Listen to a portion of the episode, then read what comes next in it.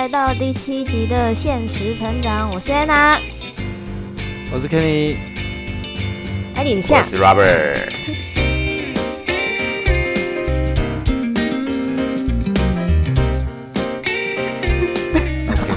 好，这一集呢，我们来聊聊看，说就是把猎头当成你的求职神队友。就为什么会想要聊这主题？其实我刚好，嗯，这两天吧，看到我一个朋友的，好像是大学朋友的 Facebook，然后他就突然很难过的 PO 了一篇文，说就是他收到他公司业务的。诶，公司人资的信件，然后跟他说，因为业务紧缩，然后要终止他的工呃雇佣关系，反正就是把他资遣了，反正就做让他做到这个月底，然后就想到说，其实嗯、出社会一段时间之后啊，就是除了我们可能一开始的时候，大家这样新人刚出来的时候，都是丢自己丢一一零四啊，或者是看公司的官网，但出社会一段时间之后，其实猎头。就是他们也是一个很重要的一个工作资讯的来源，就是像是遇到这种你也很无力无奈的情况下来说，就是猎头其实是一个很好的方式，可以在让你在平常的时候就累积这些资源，然后让你可以就是呃随时准备好自己，然后可以应变这种呃情况这样子。那我们今天就来先大概聊聊，就是什么是猎头啊，然后相信大家可能有一些人没有跟猎头接触过，或者是有些人已经跟猎头有一些相处的呃经验了。那我们就来聊聊怎么跟猎头建立良好的关系。好所，以这一集的主题是怎么跟猎头建立良好的关系吗？嘿哎，是猎头啊还是猎人头啊？是哪一个啊？，Head Hunter 猎人，你都可以说啊。有有他吗？有有有人讲猎头，有人讲猎人头吗？我不知道哎、我都其实分得很清楚，在？台湾，在台湾都是三个字猎人头，啊，真的、啊真的假的？真的真的真的。哦然后在这个大陆这边都是两个字猎头，他们没听哦你讲猎人头，他们会说啊啊，会撒在那边。撒谎。对哦他们不会讲撒谎所以我习惯啥讲猎头，他们讲啥已经是习惯。你被对你已经那个被同化了。对你已经非常熟悉这个环境，对你已开口闭经转口都是卷舌音。对对，那是一定的啊。我要吃饭儿。好了，好，知己知彼，先来聊一下猎头是什么好了。嗯就是对你们来说，你们认知的猎头大概的工作内容啊，他们的类型这些。嗯猎头，我我原本不过也不能这么说，知猎头是什么？就是说，应该说，我一直觉得猎头很像是那个 HR，直到我大概是第一次跟他们接触的时候，觉得他们很像 HR。不过，你随着你的时间次数接触多了之后，他们就是呃另一种模式的 HR。不过这一种模式，大多数的猎头会很呃很多他会站在你的角度去思考这些事情，反而会跟 HR 会有比较不一样的，因为 HR 代表是公司，代表是资方，没有错。对，那当然，少部分的猎头他不够专业，或者是说他的角色不太一样，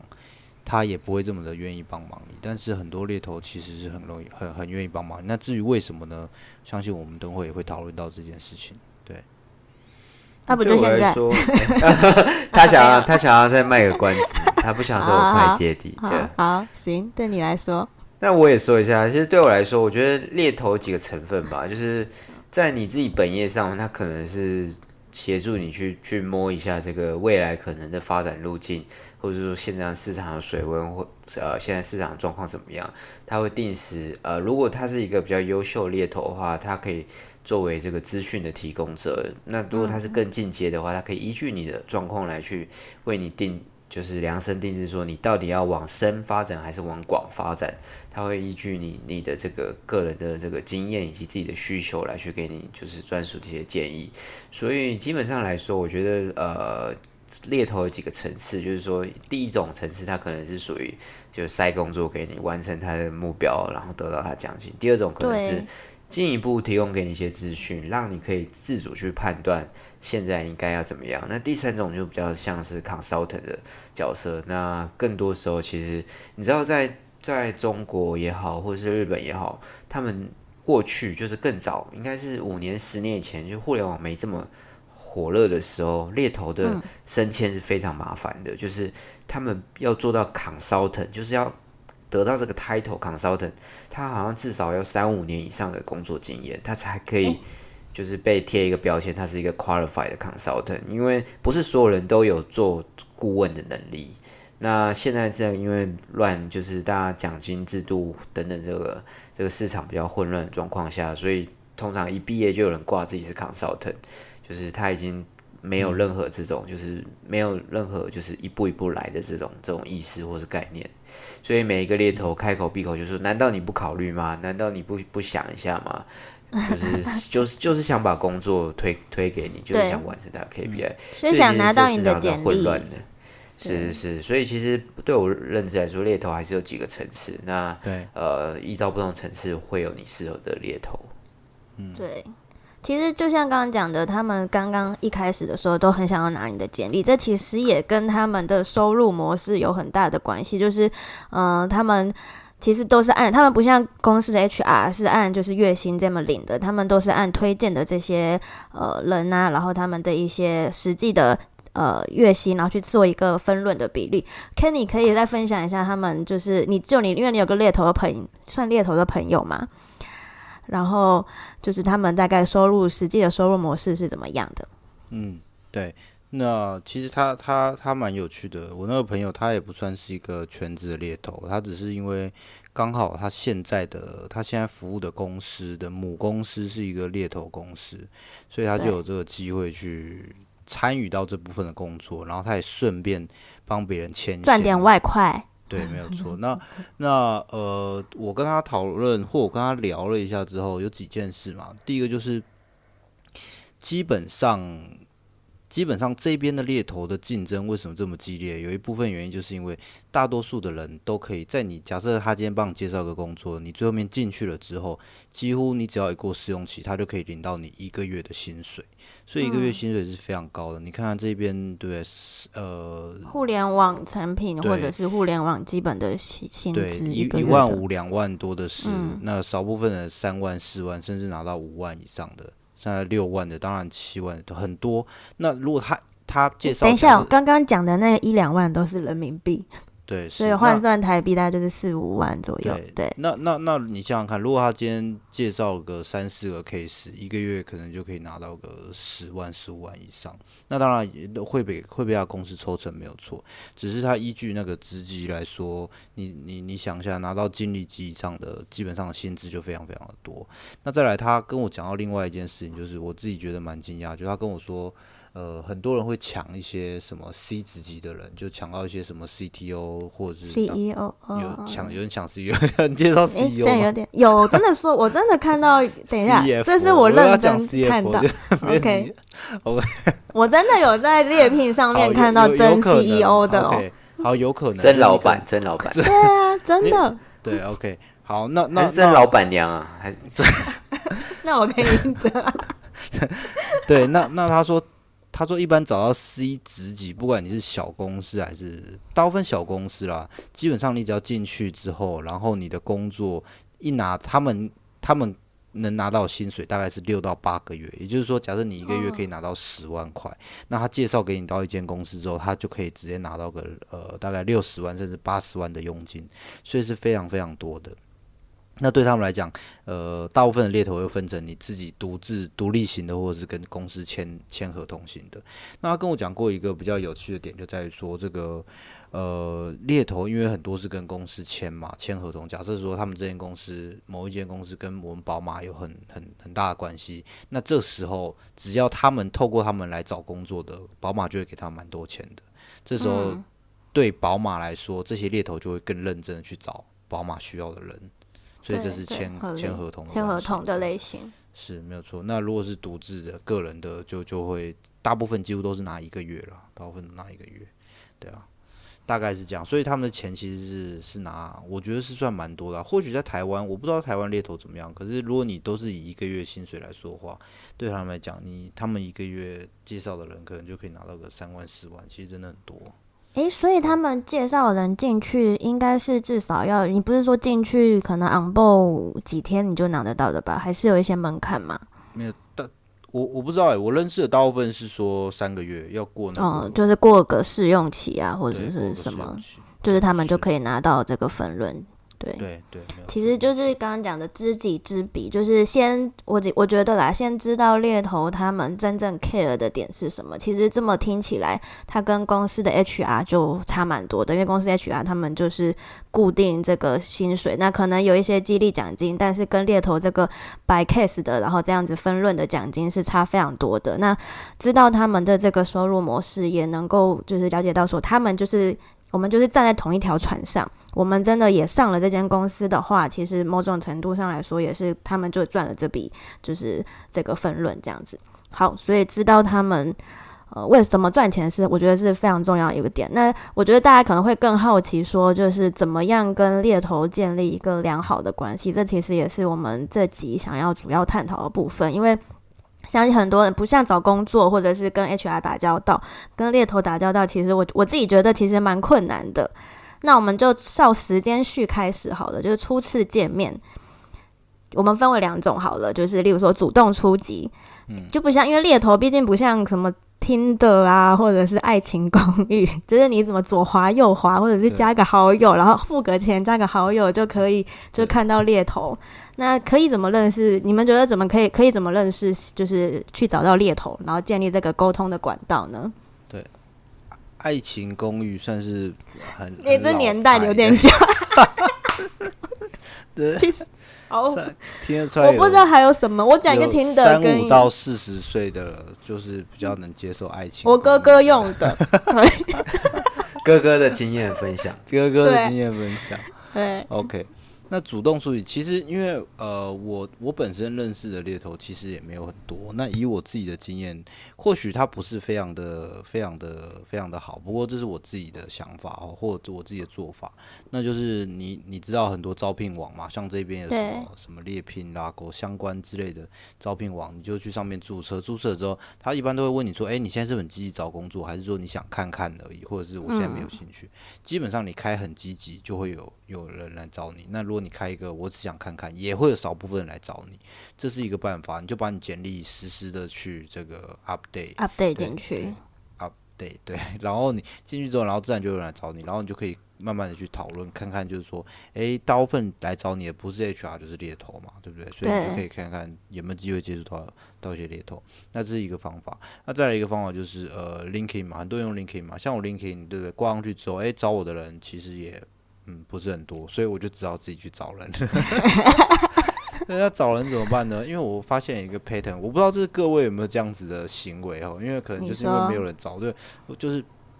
大部分猎头呢，呃，他会比较专注在他自己的领域上，意思就是特殊，不要不是他自己领域，特别的领域。像他今天可能找一个 Java 的工程师，他可能就大部分都是找 Java 工程师。他今天找一个游戏开发的工程师，就大部分的游戏开发工程师。基本上都是这样，所以我就会关注说这些人，哎，这个人主要找东西跟我蛮像，我就关注他，然后也可以有机会可以跟他跟他联系一下。这些是我自己想到说，我可以做到我主动去认识他们方法。因为这缺问题是什么？为什么你要这么做？因为没有人来找你嘛。就像你刚刚讲的，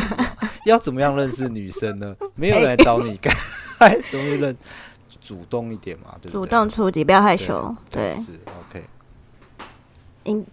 Robert 是不是比较没有主动出击的需求啊？应该你都是。那你等一下，你再分享后面那一 part。我先来想，我我先来分享我刚刚想到的，因为你要我觉得找猎头还有一个方式是，就是你知道 LinkedIn 上面是可以看到，就呃朋友就是。假设说，呃 robber 的就是联络人，因为像 robber 这种，就是很多猎头会主动加他，所以你可以再去看他的联络人有谁。那他的联络人里面，可能可能超过至少一半或嗯七成的人可能是猎头，然后你就可以再去看看说，呃，有哪些猎头。哪些是猎头？因为他们都会挂他们公司的名字，这样子，所以你就可以大概分辨得出来几个比较大厂的，再去跟他们建立关系。其实我觉得猎头通常会蛮愿意加接接受邀请的，所以我觉得这也是一个方式去做主动出击的，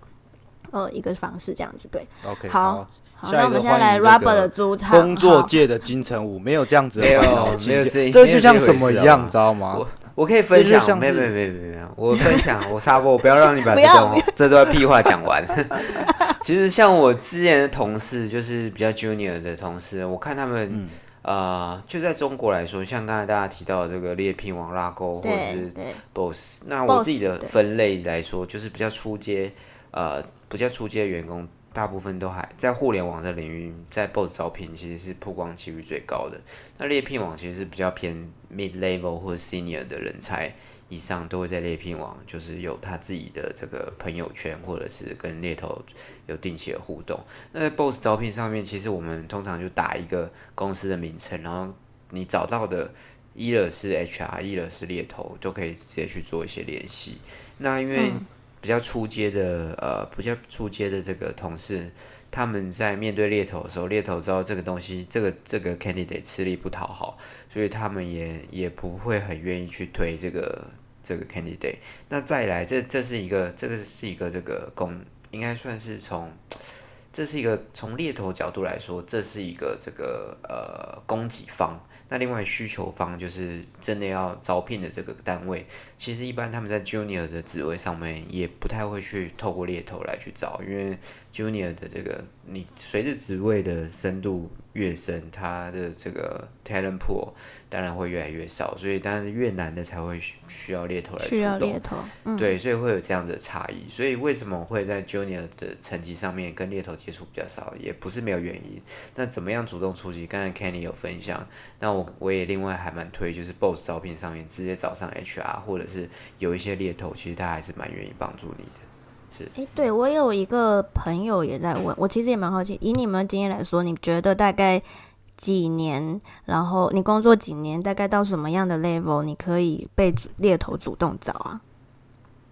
那我自己的看法是说，其实呃，就是一般我们以阿里的职级来说，就是 P 五、P 六、P 七、P 八，就是不同的职级。那 P 五到 P 六来说，就是通常来讲，你只要表现的中，你刚进去。就是 master 就硕士学位进去，大概都是 P 五这个职级。那 P 五这个职级，如果你只要干的不错，你一年一年半都可以得到升职的机会。那你只要到了 P 六，其实你就开始打开猎头的市场。那如果你只是还在 P 五这个职级，其实我刚才说的年资它可能是一回事，更重要的，如果你在阿里有对应的职级。那猎头也会依据你的职级来决定他的这个接触你的程度是怎么样。那有些同事其实是干了两年、三年还是上不去，这个大有人在。嗯，所以我更多会会是呃表达说，职级对，从你的职级会间接反映的能力，然后你的你的你的这个能力会让猎头猎头会认可你的职级，然后也会认可你能力，他会更愿意去做这件事。因为推你出去，其实本质上也是要花他们的一些。这个应该是 effort，所以他要帮你去 follow，帮你去去去推其他人，推其他这个雇主，然后要去帮你去瞧这个这个 interview 时间等等之类，其实都是成本。所以在这个考量之下，呃，你也可以理解为什么他会选择比较资深的。那你自己也可以判断说自己自己其实差不多在在真的有到 P 六层级的时候。呃，这时候其实主动去接触猎头，或者是有部分猎头都会来主动接触你了。这时候，嗯，没错。对，我们就讲到主动，哎，不是猎头主动来找这件事情哈。其实刚刚讲到像 LinkedIn 啊，或者是猎聘这些，其实都是个蛮好的方式。但其实今天我们应该就先不聊 LinkedIn 具体怎么写的。你有没有推荐什么大家写 LinkedIn 可以看的一些？就是资讯啊，分享这样，我觉得还蛮多，网络上也还蛮多，就是大家呃，可能像是比较资深的人，他们就已经会在分享说，LinkedIn 可以具体怎么写，然后更吸引人，然后可以让你的那个可能在搜寻的排名更前面。对，因为其实我我 LinkedIn 其实讲实在话，因为在中国关系没怎么样更新，但是它。对，还它还是有更，它其实没什么更新，但是因为你的一些这个 job title 啊，然后这个工作年资，就自然而然会吸引，或者是你在的这些属性，就自然会吸引，就是蛮多人会来接触你，那他会主动来去加你好友，然后跟你去谈下一步有什么样的机会。那我知道像台湾其实还蛮多人在推 LinkedIn 的这种怎么样去写会比较好的，像台湾最近很红的那个 Facebook 前产品经理安安雅。他其实就分享，对对，戏骨阿雅，他叫他英文名字安雅，他也分享了蛮多这个，就是怎么样去做自己的 LinkedIn profile，怎么样去 build up 自己的 connection。我觉得如果有兴趣的同学朋友都可以去看他的书，或者是也不是推推，也不是打，也不是卖广告啦，对啊，也不是卖书，我们没有折扣码啦。啊但是他其实有分享蛮多这个就是呃方法来去怎么样去建构你自己 network，怎么样去写你的 resume，怎么样去建你的这个 LinkedIn 的 connections。对，对，那我们就来讲，就是其实我今天下午，因为我今天休假，然后今天下午还打了个电话跟猎头聊天，就因为今天这一集，所以就想说哇，再聊一下，跟猎头聊一下，看他们就是回味一下跟他们互动的感觉。然后有要跳的感觉吗？有什么啊？有要跳槽的感觉了吗？嗯，就还没，因为才刚开始接第一通，就想问说，就是诶，我今天我就刚好记录一下我今天被问到的问题，因为我们今天就是今天就是真的是我跟他接触的第一通电话，然后我大概分享一下他问我了什么问题，我们可以再细聊说，就是以第一通电话初次见面，那你们会怎么回答？例如说，他就问我说我的未来发展方向啊，然后为什么会看看新的机会？因为因为我其实现在还在职嘛。然后我目前的职级，然后他也问了比较敏感的，就是你现在的薪资多少，然后你下一份薪资的预期涨幅，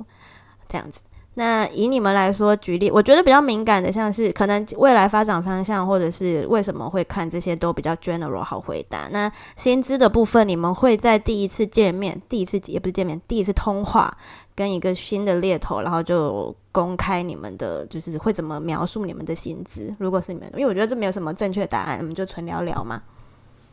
我的话，基本上你你想一下，他如果是很有经验，他也知道问十个大概有九个不会告诉他这件事情，所以可能就跟他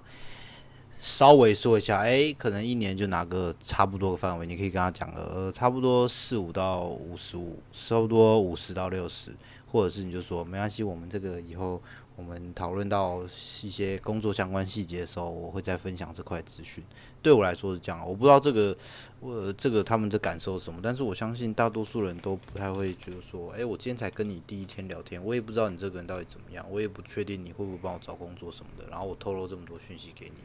是为什么？对啊，那如果我分享一下，如果是在这个中国大型互联网，我觉得这个还是公开，某种程度还是公开秘密，但是它可能，比如说你就我刚才讲的 P 五、P 六、P 七、P 八好了，每一个职级它的薪水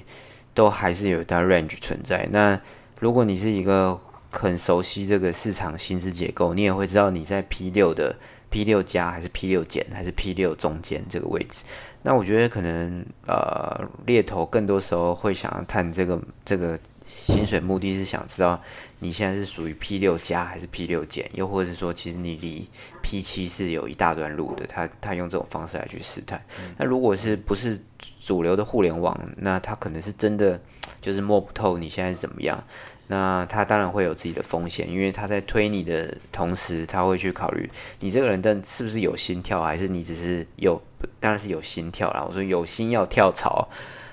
嗯，他会想要去探究这件事情，因为如果你没有心要跳槽，他绕了一圈回来，发现哎、最后你想要留在北京，靠，那你推了个上海是是是整我啊，你推了一个杭州是想玩我吗？那通常这种如果有心想要留在北京，推杭州，薪资没加到一点五，根本都跳不动的，他自己会先摸个底。那我怎么样去跟他去？通常我在这种状况下，我会跟他稍微聊一下。那呃，其实是摆 case，他会提供给他一些这个想法跟资讯。那对于我觉得在这个互联网这几间互联网公司来说，薪资我个人认为不是太大的秘密啦，这是我个人的观点。对。嗯其实就像你刚刚讲的，我觉得这个在中国，你刚刚提到一点工作地点这件事情，其实我觉得这也是在中国跟在台湾差蛮多的地方，因为台湾基本上你的。网络产业或者是就是这些比较高科技的产业，你大概就只有台北跟新竹可以去。那这两个地方的生活的水平或者是其实差不差不了太多。但是其实像北京、上海好了，就像你说的，这个搬移的成本非常高，然后生活的整个变变动的成本非常高，所以他也问了，就是你换工作地点你会不会介意？其实除了刚刚的薪资，然后你呃你的目前薪资你预期的涨幅之外，其实他刚刚就是刚刚下午那通电话，他的确也问了我说，如果说呃不同的工作地点你们需要换的话，你会不会介意？那他也甚至问了说，你有没有就是呃家人啊在什么？没错把你的成本高不高？其实我觉得这个是相对于在台湾来说，可能在中国的猎头他是会先了解你的 background 的。它其实就 concern 这个难易程度嘛，就是对，先不论你的能力，那你的意愿，他到底是有多少意愿想要到其他地方去？所以我当时我记得在台湾面这个北京、上海的时候，他们更多都是问你真的要来吗？你真的要来吗？对大家都问你真的要要来？？对啊，就是他们这点其实大家还是会比较 concern。对我觉得这个还是一个事实。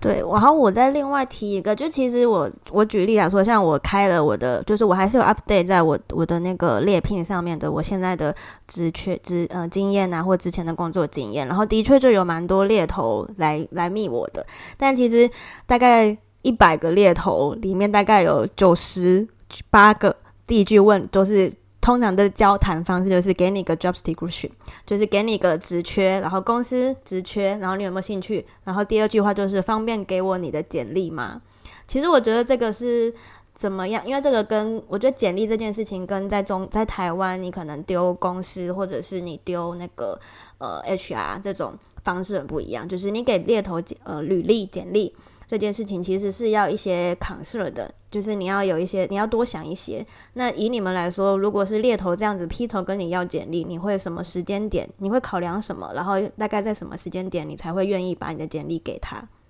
嗯，你们那因为你刚刚讲到他的前提是你第一次或者是刚跟他接触，对对对如果是这样的话，我可能比较不倾向说把我的履历给他，因为呃，我需要的是你提供给我多一点资讯。我所谓的资讯就是你今天手上拿到的一些职缺，它的内容是什么。那我可能还会稍微的感受一下你这个人是不是有心要找工作，还是你乱枪打鸟，找几个人拿个简历，然后往这公司去送。那如果我觉得你你在工作上面，或者是你没有很大的力气在帮忙我的话，我可能会多磨个一次两次，然后再多讨论几次。那你还是还是想要跟我拿的话，OK，那我们我们可以再讨论。但是如果是第一次，然后我没有感觉到你有很大的诚意，或者是你准备资讯都没有很够的话，我个人是比较不倾向就直接把这履历交给你。对，对我同意同意。那 Robert 这边有什么分享吗？嗯，其实也是跟就跟刚才一开始提到的，就是三个层次。第一个步骤，他就是直接很很暴力来跟你要简历，就是对他是要完成 KPI，这个我是绝对不会给的。那第二个就是他会提供给你一些这种产业资讯啊，然后或者说这个怎么样去呃，就是往深的应该怎么样做，往广的现在有什么样的机会。那如果在这个这个基础之上，我可能会考虑说，就是我们互相来来建立一些 connection，有可能会把简历给他。但是其实我觉得我通常还是会在第三层，也就是说，他真的能够给你这个呃职业上的一些建议，他真的对于这个产业有一些看法，你又可以互相交流的时候，这时候因为其实猎头，我们必须要讲，在猎头这个领域，它跟这个男女朋友比起来，猎头的数量实在是多太多了，就是这个。还在听着的世界是 对啊，他这个猎头的数量其实多对多到超过你的，也不要说超过你想象，它真的很多。所以其实你可以去 filter，你知道真的是 宁缺毋滥，就是你你如果真的中意某一个某一个职缺好了，你可以找上那个公司的那个同事或者那个部门的人，你来去做内推。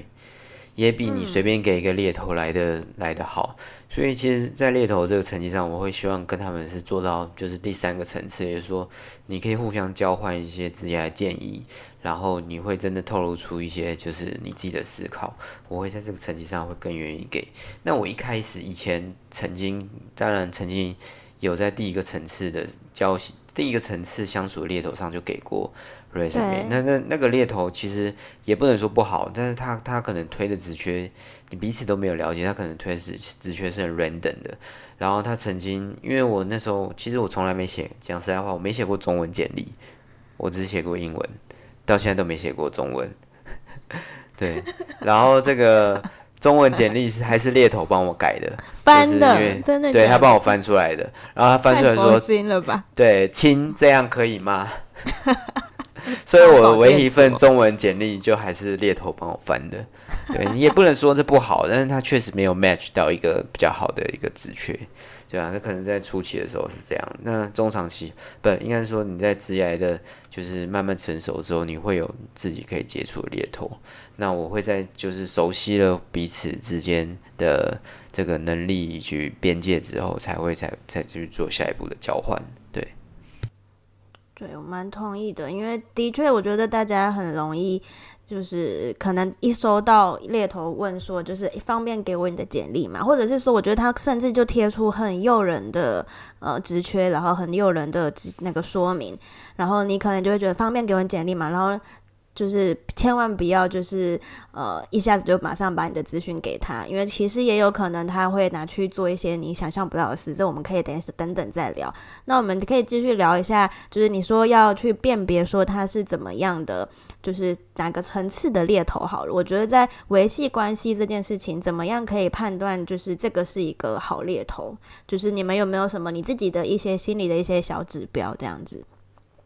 这一个其实就是刚 Robert 提到嘛，就是说你跟他讨论的过程当中，或者是他提供给你一些资讯，对，就你就能感受到说他是不是有心，然后怎么怎么样能帮助你，或者是说他可以提供给你一些讯息是你原本不知道的。对，那那我我想在讨论过程当中，你就可以知道，因为但是你要想一件事情，就是说。因为你工作嘛，你工作很辛苦嘛，你今天要报告做什么东西，你都要去说服别人。那他今天他今天找人是他工作，如果找人是他工作，他就跟你他就把一个 JD 丢给你，然后跟你要个简历，然后这样子他就拿到手，那他也太轻松了吧，是吧？所以当然不是说他轻松不对，而是说他如果要得到这件事情，他势必要付出一些东西嘛。所以你也不要觉得说哇，他提供给我这些资讯，他好辛苦什么的，这个大家就是互相，然后他的工作怎么样，倒是。针对这一块，我我有另外一个小问题是，我不知道，就是因为我刚 Robert 提到什么，我忘记他讲刚讲讲内推这件事情。如果今天有一个工作机会，对不对？是有人有在里面可以帮你内推的，另外一个是 HR 也可以找你，第三个是这个猎头也可以找你的话，那这个的话，你会选择？假设你只有一个机会，可以可以可以丢着简历进去的话，你会选择哪一个机会是最好的？同一个 position 吗？同一个职位？没有错，没有错。如果是这三个都出现的话，呃，我觉得在主流的互联网上，其实所有如果是乐招的职缺，其实这个 resume 都会看过，是真的都会看过。那他只是看的是，就是呃，只很快被就在短时间被看过，还是他可能拖比较长。那如果觉得更快，那如果 in general 才来说，就是含外企跟本土企业，其实内推还是最最有。效的一种方式。那 HR 的话，他其实是球员兼裁判，我觉得他他对于你能够放的心思其实也不太多。那在内推来说，因为通常来讲，他公司还是比较鼓励在内推这个这个这个行为上面。那我觉得内推基本上都是有丢有回。那黑 hunter 这边。在协助你的过程中，其实他有他自己不同的权哦，因为他的他走路径跟内推走路径跟 HR 走路径，其实跟你自己走投走路径，这全其实全部都是不同的。那我必须讲，最低就是自己投，自己投这一定是最低。那不管怎么样，因为他他那个 time bound 就是他没有固定的时间，通常你有时候两周，像我们前公司来说，他大概是呃一个月吧。如果没有没有人去点开这个这个 resume，它自动会寄一个这个呃拒绝信给这个 candidate，就觉得很奇妙，就会觉得在那一天的呃，可能是因为它是算整整整整三十天，所以你会觉得在在三十天后，你当你你就算你三十天前是下午投，你三十天后他也会在下午寄一封拒绝信给你，就是一个到十分秒，对，他是他是他确实蛮精准的，所以在这种状况下，你知道，其实我觉得。呃，内推猎头其实都是一种方法，我没有什么是绝对好跟坏，但就要看你协助你内推那个人，他到底是不是跟这个部门有强烈的关系，他会不会协助你来去做 push，然后这个呃跟 K hunter 去相比下，你可以知道哪一个是比较适合你的。嗯嗯，对。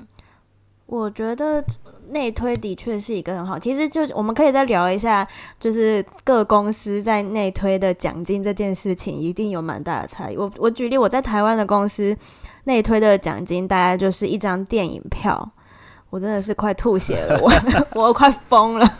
他好像我记得他就是你推的他进来就是面试的，他就给你一张电影，然后还要就是在整个部门那边就是整个部门的会议上面，然后举拍手鼓掌，这样觉得好棒棒。但其实我我觉得在中国大陆这边，他内推的奖金其实都是上千块人民币的。然后所以我觉得其实也蛮多，我看到我蛮多同事都愿意在他们自己的朋友圈上面，然后放这些就是。招聘的，就是各个职位的资资讯这样子。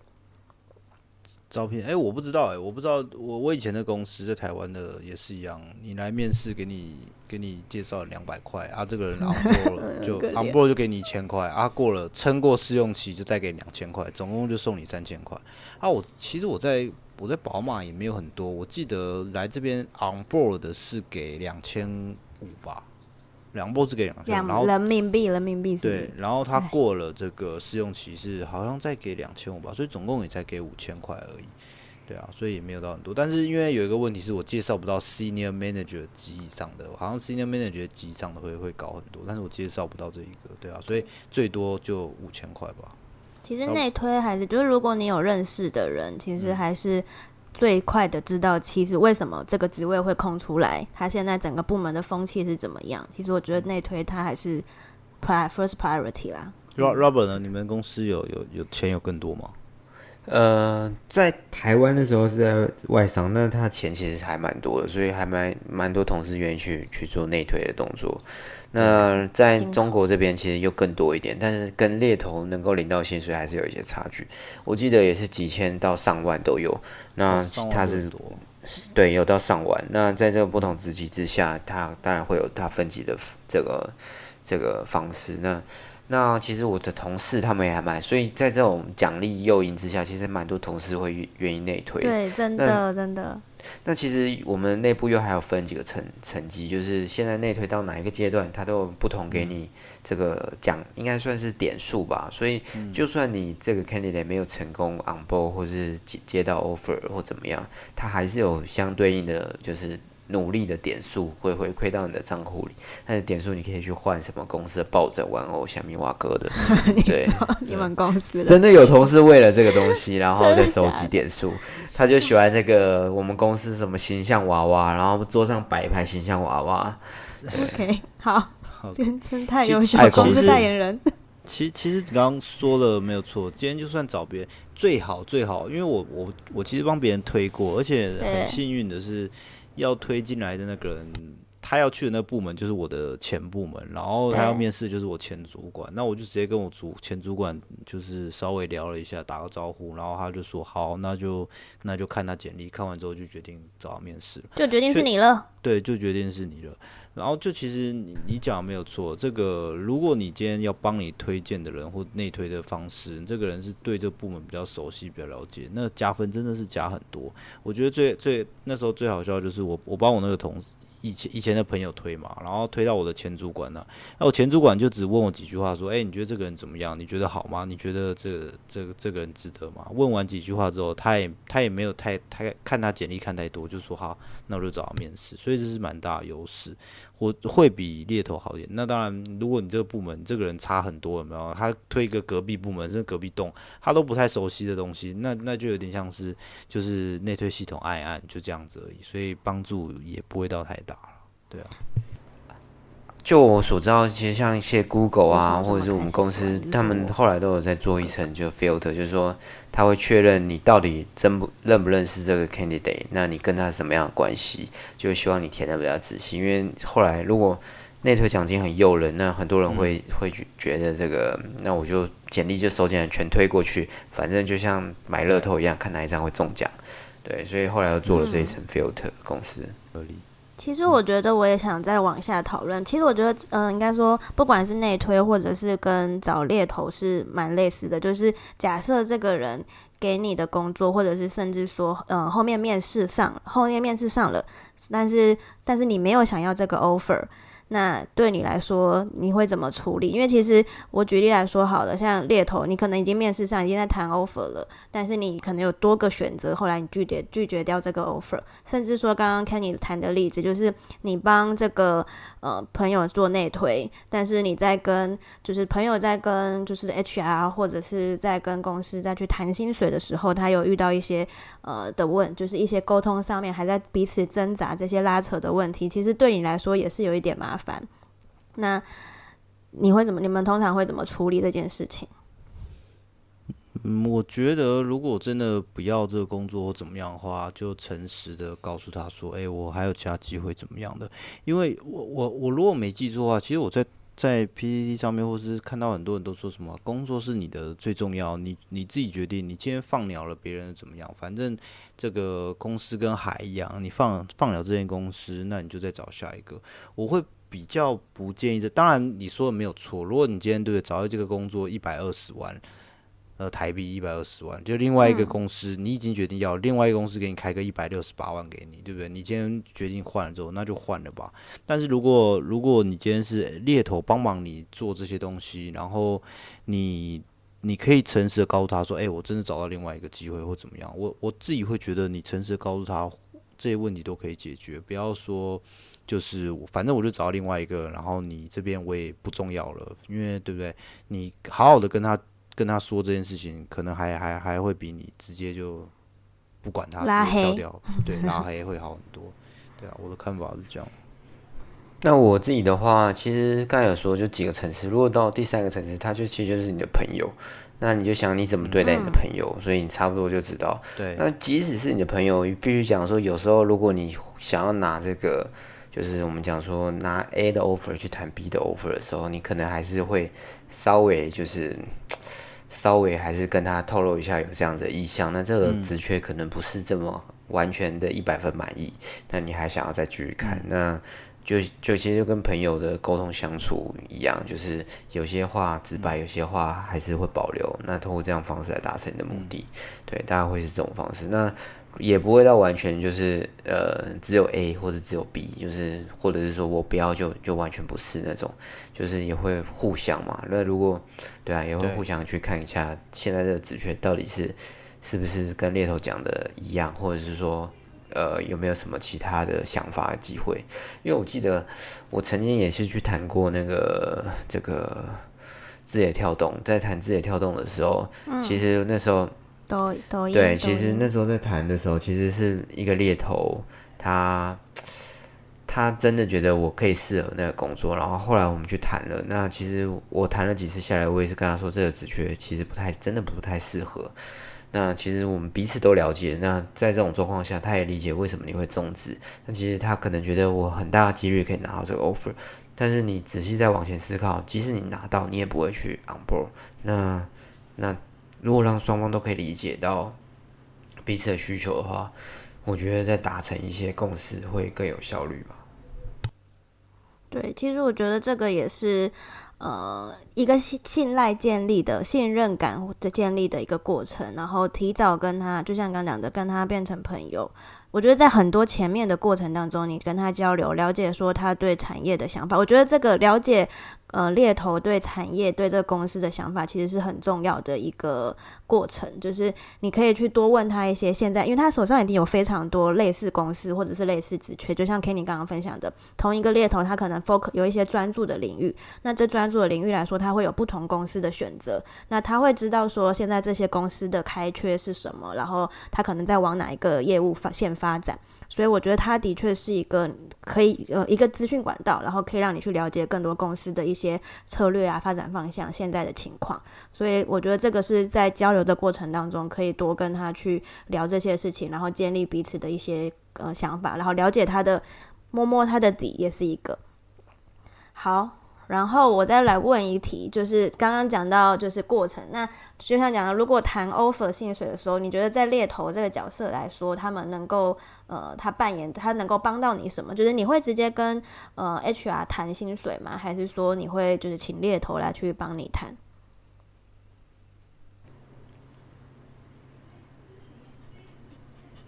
你装死啊！我在吃东西，可以跳这题。哦，那谈薪水呢？然后 我说，要不要喝口水？我刚才讲讲有卡痰，对，嗯好，谈薪水。了解。呃，嗯讲到这个议题，就是说怎么谈薪水、谈 offer，就是谈 offer 的时候，其实他呃有几个东西我们可能会需要考虑，就是说你会知道，就回到我们一开始的 topic，就是说回到我们一开始讨论的这个，其实，在主流互联网上，你的资金已经决定你的薪水，所以通常我会过几个层次，就是说现在我会先确认说我到底面试的 feedback 是怎么样。透过跟猎头还有 HR 的交流，我先知道我自己 feedback feedback 之后，我就可以打摸到，应该是说对于我自己的资金有有一点认识，我可以认知到我可以拿到怎么样资金。如果你今天表现特别好，然后你的高度又有，其实你就可以知道你可以拿到比较好的资金。那在这种状况下，你就会在资金跟这个叫做呃面试 feedback，这是一个。这个是一个客观事实，大家会描述出来。那你会跟 HR 跟猎头去 align 好。那在直接这个这个区块上，我可能更多的会在这个呃 HR 身上去做一些琢磨，因为其实你面试表现已经 pretty much 决定你自己怎么样。那在这一块，你会自己跟 HR 来沟通。那最后一个就到薪水，到薪水这个层面的话，其实呃你会知道就会有一个 range 嘛，就比如说你假设你当拿到 P 六或 P 七。这个任何一个职缺，你会知道它 range 在什么地方，那会背上就是你一开始的这个表现，你会来去跟你 HR 去做谈判，但是有时候谈不下来，你要把那个猎头 involve 进来，因为有时候你的薪资是包含你的 base 奖金，然后股票等等等这些东西的组成，那你对于什么东西有特别的要求，你可以透过。因为其实你知道，猎头他本身握有资讯是比你还要多的，因为他在市场上 approach 的 candidate 非常多，他知道在 P 七的成绩上上限上在什么地方，下限下在什么地方，他其实可以摸底，摸到说，比如说你这薪水可能就是在某一个等级加减大概五千块人民币左右，或加减两千块人民币。当他有更比你更充分资讯的时候，他跟 HR 谈判的时候，他其实。他又有更好的经验，他跟 HR 谈判的时候，其实会更有这种优势。那我刚才说三个层次嘛，第一个就是你面试 feedback 这个东西，我觉得是是一个就是客观，因为大家都会 on the same page 就确认你现在面试的这个这个状况到底是好还不好。那这个我觉得大家可以一起沟通。那第二个层次就是现在 job level、job title 到底到怎么样，这个这个其实也可以三个一起。进来沟通，那更多时候会直接跟 HR 对上。那最后一个就谈到薪水。那依据前面两个组成之后，再加上呃猎头他有的谈判技巧，跟他熟悉市场的这个薪资的分布状况，他某种某些状况下他会为你带来更多的这些帮助。因为薪水不只是 base 而已。那这种组组成下，我通常在第三个阶段的时候会。更强力的把那个猎头 e 在这个 package 讨论的这个这个环节，这大概是我个人经验的分享。对我其实之前也听到一个说法是说，就是猎头在某在这个阶段，其实猎头就蛮像房仲一样。就是你房仲帮你去谈说这个房子的成交金额，因为他们的收入模式其实蛮类似嘛，就是去抽这个呃抽这个房子后面的分论啊，或就整个成交价的分论这样子，所以其实呃他们这个角色其实蛮像的。那你把你把房仲或者是猎头引入进来，在这个谈 offer 的阶段，其实能够帮帮你，也是帮他自己这样子。房仲小小开不是 小小开，sorry。嗯，你要补充？嗯，等一下，对，你要补充是是这样的，这就是刚刚前面一直说到的啊，就是他们关系到他们的钱，但是他们也不会，就是关系到他们钱，他也不会肆无忌惮的帮你往上拉。他讲的东西还是多少会，呃，比较有点准则，你可以好好的跟他去沟通。那他也。当然，这个很难说啦。少部分的猎头就是他希望这个这件事情成交，他也会希望你就是接受这些东西。这是你自己去好好的去感受，然后去看一下说你们之间这块的沟通是不是诚实，然后你觉得他有没有在帮助你啊，或者是他一直不许你，哎，赶快接，赶快接，对啊，这你自己会有这样感觉，对对，主观的感觉。那我们最后刚刚讲了很多，就是神队友的这些怎么怎么建立神跟神队友的关系。那我觉得还是要不免就是。什么好难哦。好，还是要讲一下注意的事情，因为其实我们都听过一些，就是可能猎头他做了一些比较不好的事情，或让你不舒服的事情。你们有没有什么经验可以分享？就是大家给大家一个 sharing，然后让大家说，如果以后遇到这种事情的时候，先多想一下。这样大抱怨时间。大家开始抱怨时间。对，那我先来开第一枪。就是其实我在台湾的时候，真的超多不专业的猎头。台湾已经这么小，机会这么少了，都还一堆猎头来跟你要履历，卖卖这个卖履。对对对，这真的非常的多。就是我在前公司的时候，就是因为台湾的组猎头的这个组织的这个这个规模比较小，那没有中国大陆来这么这么庞大，所以当我在公司的时候，他。要得到我公司的架构，那个猎头还跑来我公司，还跑来我公司蹭免费的午餐，还还我还预约了公司的。这个叫什么会议室？然后他帮他以访客身份带了进来，然后在里面跟他洋洋洒洒两讲两个小时。他没讲多少关于我自己的事，倒是他一直问说公司现在组织老板是谁？那跨部门是怎么样的一个协作状态？那做数据的是哪些人？那哪些做算法？什么都问得很细。那有什么人可能待比较久，有意愿跳？那什么人是老板，可能会被斗走？他问得一清二楚，就把他的这个族谱啊。写的非常的详细，对，只差没有把星座啊，这个生日全部把它标注上去。那最后他回来的时候说：“谢谢你今天分享，那呃，你再把履历寄给我，再帮你去做一些 follow up。”结果我就改完履历之后寄给他，他就从来没有再回过了。就这样，你听完你觉得？对，你觉得这个东西是什么样态度？就还是很明显的，对。对就是来骗东西骗履历的，在台湾，台湾已经这么小了，不过还这么，你没有？我觉得就主要就是因为，就像你说的，可能规模小吧，公司规模小，所以他们对于整个市场的那种。资讯的掌握，大家都不是这么的足。假设你今天自己的公司了不起，对不对？几十个人，然后要掌握这个台湾的这么多间公司，可能比较困难。但这边呢，可能规模大一点，然后他们就目标就是可能前十大、二十大的互联网公司，所以每一间公司他们都摸很透，这些事情对我们来说比较不会发生。那对我来讲，呃，我自己吃过的亏就是之前一开始不太理解的时候，那个猎头跟我聊聊天，然后就想说，哇。对不对？今天有人来找你，你就想要多跟他一点交流。结果讲讲讲没多少吧，我就说好，那我就就把我的履历先给你吧。结果给他了之后，然后他们偶然有一次问我说：“诶，有一间公司是在做一些呃 VR 相关的影片的东西，你你对这东西有没有兴趣？”我说：“好啊，我觉得不错。”我以为他会跟我继续聊，结果不是。他问我那问完我那句话之后，就把我的简历直接往那些公司送。结果大概过了大概两三天吧，另外一个猎头找我，然后他跟我聊，哇，他跟我讲好多细节，然后我觉得他很不错，我就说我就把我的简历给他了，结果没想到他是丢头一间公司，然后他有点不高兴跟我说，诶，你的简历已经丢过这间公司了，你知道吗？我说，哎，我不知道诶，然后他就还帮我看，他还可以看到是谁丢的，他说一个叫什么什么名字的，然后说，啊，哦，对，前几天我好像有把我简历给他，然后就有点不太爽，然后就就不太就不鸟我了。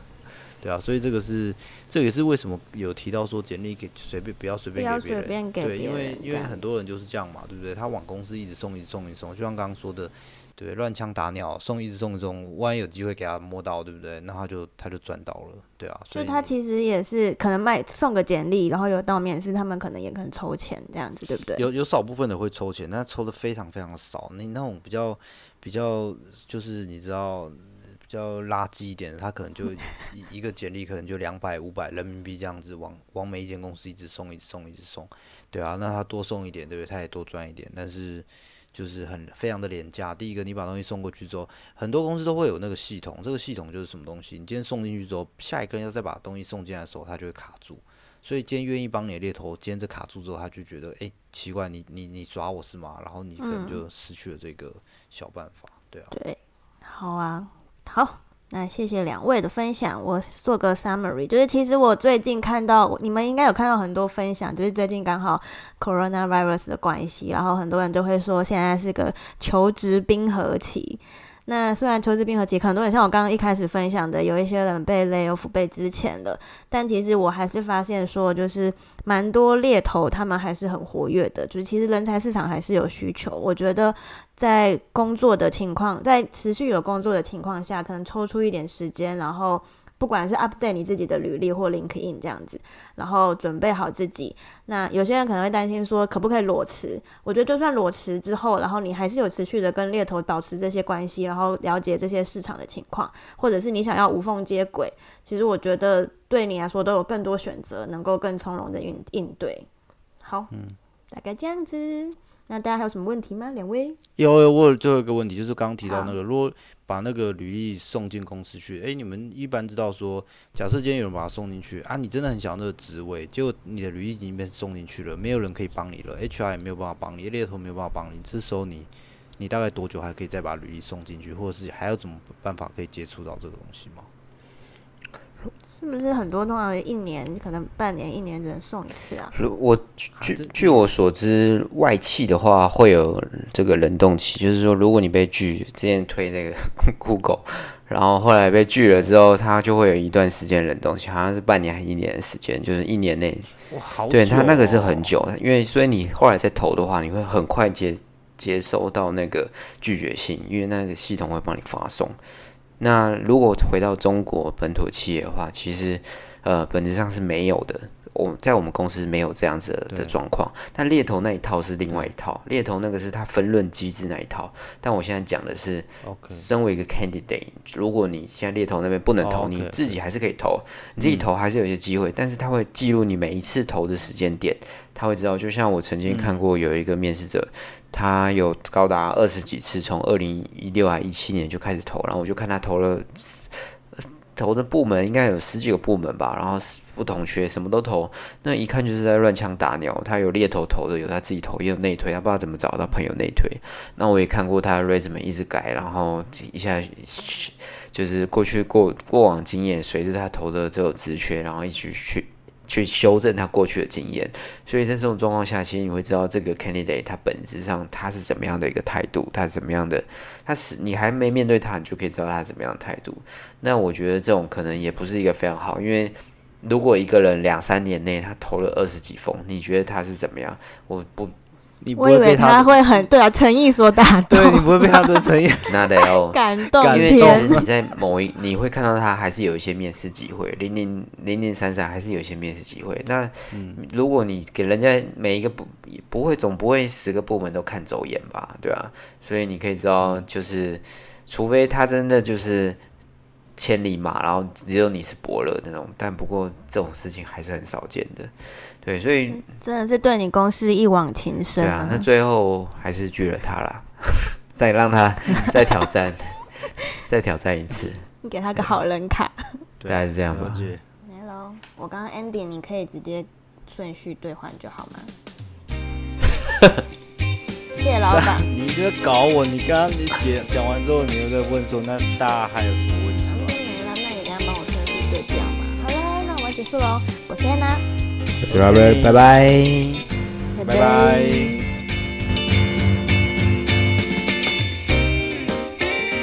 大家如果还有一些好奇的事情，是关于猎头啊，或者是面试，或是刚刚被我们就是有点借着阿雅的名义，就有点 say out 的 LinkedIn 的可能，或者履历撰写相关的，有好奇任何好奇的事情，就是可以欢迎欢迎留言给我们，或者是可以搜寻现实成长的 Facebook 粉丝专业，然后私讯给我们哦。谢谢啦。